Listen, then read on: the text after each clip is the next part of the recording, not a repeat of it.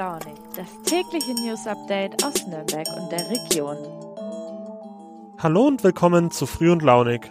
Heute ist Mittwoch, der 26. Januar 2022. Hier spricht wieder Max. Als ich vor knapp zwei Jahren für mein Volo zurück in die Region gezogen bin, da habe ich meine Wohnung über eine Anzeige in der Printausgabe der Nürnberger Nachrichten gefunden. Das mögen jetzt manche von euch gar nicht mehr kennen, so klassisch Kleinanzeigen in der Tageszeitung. Es gibt sie aber noch und in meinem Fall hat's prima geklappt. Kann ich also nur empfehlen. Um Zeitungsannoncen geht es auch in unserer heutigen Podcast-Folge. Allerdings nicht für Wohnungen, sondern Jobs. Genauer gesagt Jobs für Menschen, die bislang im Gesundheitsbereich gearbeitet haben, sich aber nicht impfen lassen wollen. Die nämlich haben ab Mitte März ein Problem, wenn die Impfpflicht für verschiedene Gesundheitsberufe greift. Unser zweites Thema schließt sozusagen direkt daran an. Heute, am Mittwoch, debattiert der Bundestag über eine mögliche allgemeine Impfpflicht. Bei uns erfahrt ihr, was regionale Bundestagsabgeordnete dazu sagen. Und dann sprechen wir noch über die neue Uni in Nürnberg.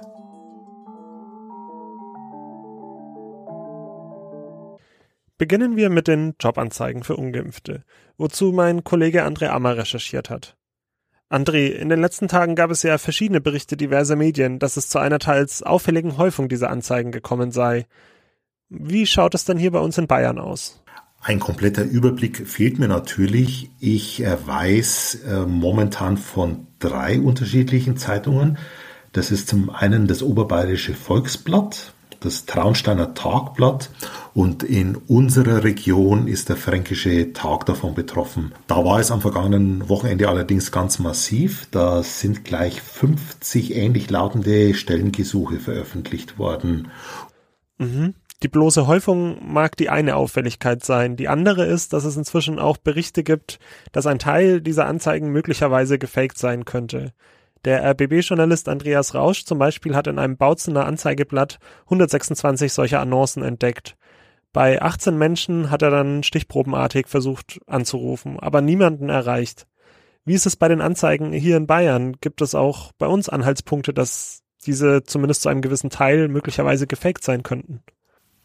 Es gibt mehrere äh, Anhaltspunkte dafür, aber man muss der Vollständigkeit halber auch sagen, dass ein Teil dieser Anzeigen wohl auch einen realen Hintergrund hat. Also da haben andere Journalistenkollegen dann eben auch einmal angerufen und bei ein paar Anzeigen sind sie tatsächlich dann auf Leute getroffen, die in der Tat einen neuen Job suchen. Also man muss ein bisschen differenzieren. Ähm, beim Fränkischen Tag allerdings ist die Sache ziemlich offensichtlich. Einige Tage zuvor hat es nämlich einen Aufruf in Telegram-Gruppen gegeben, nämlich von der Bamberger Protestbewegung Stay Awake. Und die haben da unmissverständlich dazu aufgerufen, den Fränkischen Tag mit äh, solchen gefakten Stellengesuchen zu fluten. Und man muss auch sagen, in anderen Blättern fällt auf, dass es oft sehr ähnliche Formulierungen sind, zum Beispiel das Wort Wirkungskreis, das ja nicht so im allgemeinen Sprachgebrauch verwendet wird. Oder zum Beispiel äh, stößt man sich auch daran, dass da das, der Begriff Krankenschwester verwendet wird. Das ist eigentlich schon seit vielen Jahren nicht mehr die offizielle Berufsbezeichnung. Und ich weiß es aus meinem persönlichen Umfeld, eine Krankenpflegerin oder eine andere medizinische Angestellte, die sind in der Regel ein bisschen beleidigt, wenn man sie als Krankenschwester bezeichnet. Ja, spannende Indizien. Gab es eigentlich auch bei unseren eigenen Zeitungen, den Nürnberger Nachrichten, der Nürnberger Zeitung, entsprechende Häufungen? Bisher gab es eine solche Häufung noch nicht, aber unsere Anzeigenabteilung ist mittlerweile sensibilisiert für dieses Thema und wird da in Zukunft ganz genau drauf schauen. Und wir haben zum Beispiel auch die Möglichkeit, solche Anzeigenaufträge abzulehnen, wenn wir da den Verdacht haben, den begründeten Verdacht, dass da eine gefakte Anzeige dahinter steckt. Ähm, ich zitiere da auch aus unseren allgemeinen Geschäftsbedingungen. Da heißt es, wir können also Anzeigenaufträge ablehnen, wenn deren Inhalt gegen Gesetze oder behördliche Bestimmungen verstößt oder deren Veröffentlichung für den Verlag unzumutbar ist. Und ich denke, Vielleicht würde man, sollte sowas tatsächlich bei uns auch vorkommen, davon Gebrauch machen.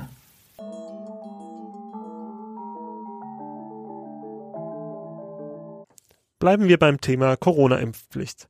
Allerdings geht es jetzt nicht mehr um eine Impfpflicht nur in Gesundheitsberufen, die kommt ja, wie gesagt, ab Mitte März schon, das steht alles fest, sondern es geht um eine allgemeine Impfpflicht für alle Menschen ab 18 Jahren in Deutschland.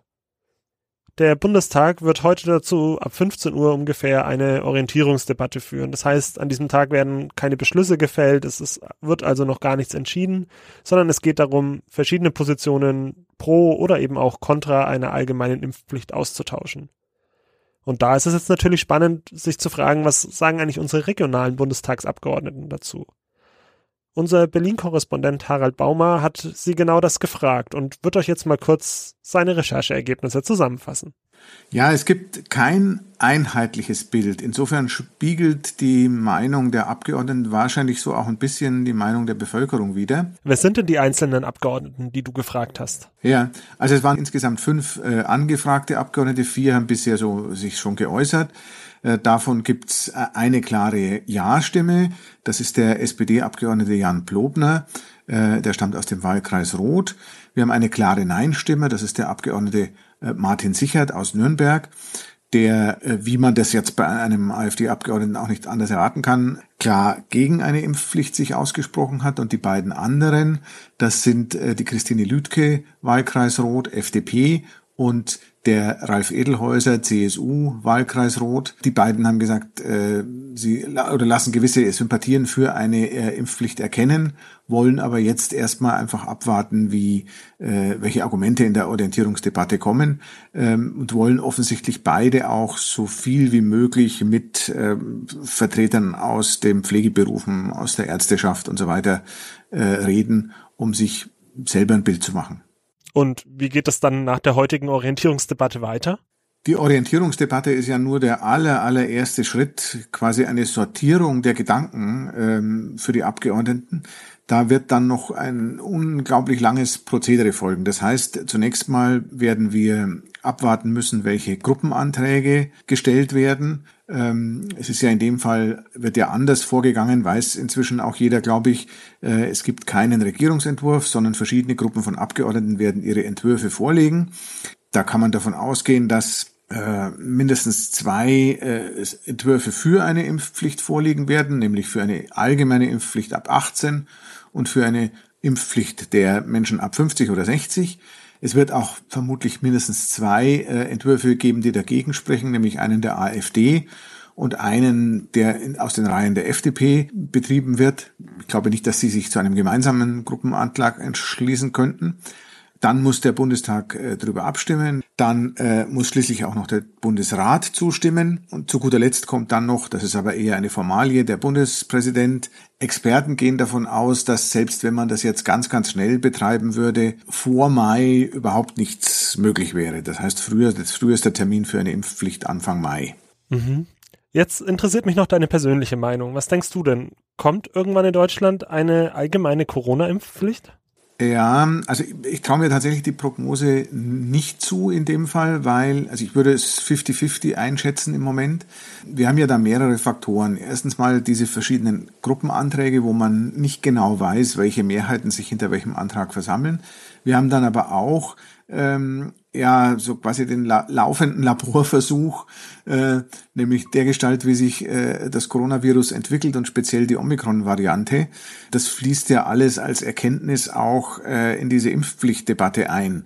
Das heißt, wenn wir jetzt ähm, feststellen, was ich so im Moment ein bisschen beobachte, dass ähm, eine äh, ziemliche Durchseuchung der Bevölkerung jetzt beginnt. Also mir geht es zum Beispiel so, dass ich jetzt alle naslang von irgendjemandem höre, dass äh, jemand, mit dem er zusammen war, sich gerade jetzt einen positiven Test hatte.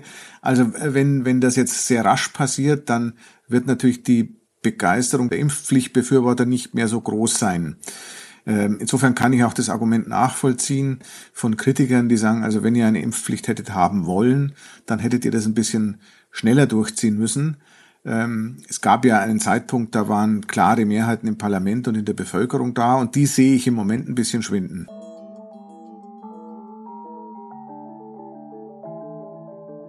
Vor ziemlich genau einem Jahr wurde die Technische Universität Nürnberg komplett neu gegründet. Was sich seitdem getan hat, das erfahrt ihr jetzt von meiner Kollegin Isabella Fischer. Isa, sieht man denn diese Universität schon irgendwo? Ja, hi Max. Die ist jetzt momentan eigentlich noch nicht so wirklich sichtbar, bis auf die große Baustelle an der Brunnecker Straße.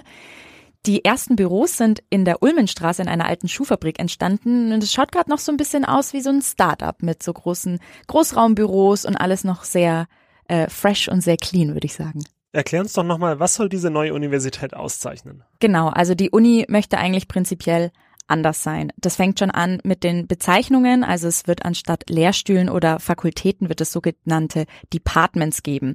Und die ja, die Leitungen von diesen Departments werden Chairs genannt.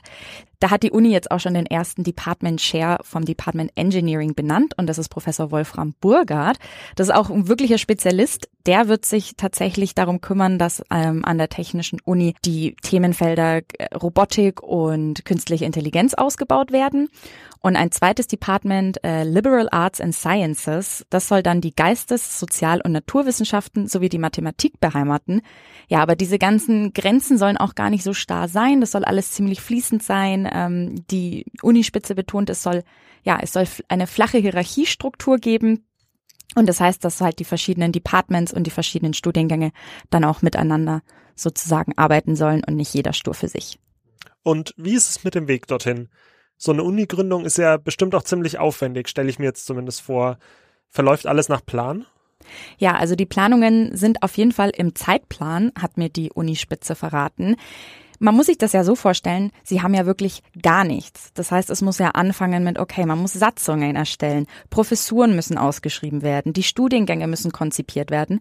Und da legt die TU tatsächlich auch einen Fokus auf neues Lernen. Da wurde dann jetzt auch die Vizepräsidentin zugerufen, Professor Isa Janke, die kümmert sich eben auch wie, darum, wie man die digitale Lehre ausbauen kann und wie man, ja, dieses ganze Konstrukt Universität, das Lehren und das Lernen komplett neu aufbauen kann. Was wird in diesem Jahr noch passieren? Ja, natürlich geht es weiter mit der Gebäudeplanung. Die IT-Struktur muss auf und ausgebaut werden. Und ja, man muss jetzt auch erstmal gucken, dass man einfach gute Leute hinkriegt, dass diese Uni weiter wächst. Weiter wachsen, gutes Stichwort. Wann soll es dann komplett fertig sein? Also wann ist so mit einem regulären Betrieb von Studis, aber auch irgendwie Promovierenden zu rechnen? Also schon in diesem Jahr, tatsächlich schon ab Februar, sollen die ersten Doktoranden kommen, die dann auch bei Professor Burgard dann im Department Engineering schon anfangen können. Ja, bis es aber wirklich zu diesem riesen Campus an der Brunecker Straße kommt, wird es noch ein bisschen dauern. Im Wintersemester 23-24 soll der erste Masterstudiengang starten. Das sollen dann so bis zu 50 Studierende sein. Zu diesem Campus wird es dann aber wohl erst fünf Jahre später, nämlich so rund um Jahr 2028, 2029 kommen. Genau, und dann sollen bis zu 6000 Studierende den 37 Hektar großen Campus mit ein bisschen Leben erwecken.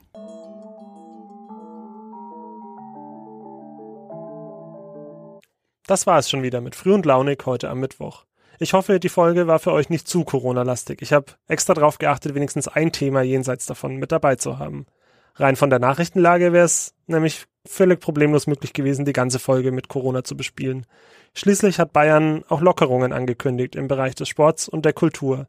Im Falle letzterer soll die bisherige 25% Auslastungsregel in Innenräumen auf 50% gelockert werden.